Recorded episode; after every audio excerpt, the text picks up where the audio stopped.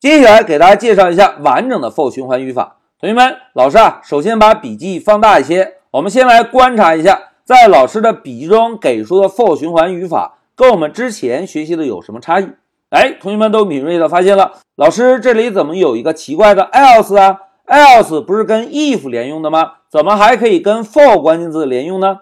哎，老师要解释一下，同学们，在 Python 这门语言中啊，else 这个关键字不仅仅可以跟 if 连用。同样还可以跟 for 连用。我们啊，在 else 关键字下方同样增加四个空格的缩进，同样也可以编写一些代码。哎，同学们看，既然可以编写代码，是不是就意味着这一部分代码同样也能够执行，对吧？那这些代码什么时候能够被执行呢？哎，同学们，先让我们简单回顾一下之前我们学习过的 for 循环的语法。在我们开发时，如果希望对一个集合进行便利的时候，我们呢就在 for 关键字后面跟上一个循环体内部使用的变量，然后在 in 关键字后面跟上要便利的集合，对吧？在循环条件下方写上循环体代码，这些代码呢就会在便利集合的时候不断的被重复执行。哎，这是我们之前学习过的 for 循环，对吧？那 else 下方的语句什么时候会被执行呢？同学们，在默认情况下。当这个集合从头到尾依次的便利完成之后，else 下方的代码就会被执行。老师再重复一下哦，当这个集合从头到尾每个元素都被便利完成之后，else 下方的代码就会被执行。那什么时候 else 下方的代码不会被执行呢？哎，同学们，关键点到了。如果啊我们在循环体内部使用了 break 这个关键字，同学们。Break 关键字有什么用处啊？哎，之前我们在学习 while 循环的时候已经学习过，break 这个关键字能够退出一个循环，对吧？我们使用 break 关键字不仅仅可以退出一个 while 循环，同样也可以退出 for 循环。同学们，如果我们在循环体内部啊使用 break 关键字退出了循环，那么 else 下方的代码就不会执行。哎，这个就是 else 下方代码执行的时机。一句话讲，只有要便利的集合从头到尾便利完成，else 下方的代码才会被执行。一旦在循环体内部使用了 break，是不是就意味着集合没有便利完成？集合没有便利完成，else 下方的代码就不会被执行。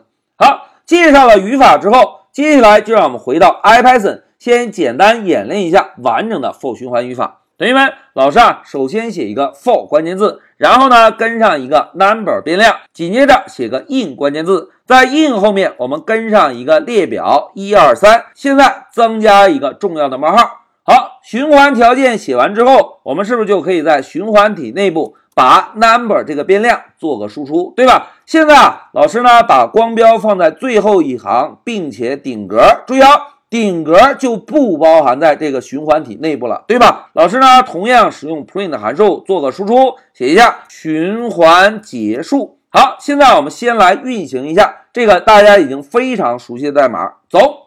哎，同学们看，一二三，循环结束，对吧？那紧接着我们啊，就在之前已经熟悉的 for 循环基础上，先来增加一个 else 关键字，然后摁下回车。现在老师同样使用 print 函数来做一个输出，会执行吗？哎，现在老师问大家，同学们，第五行代码会执行吗？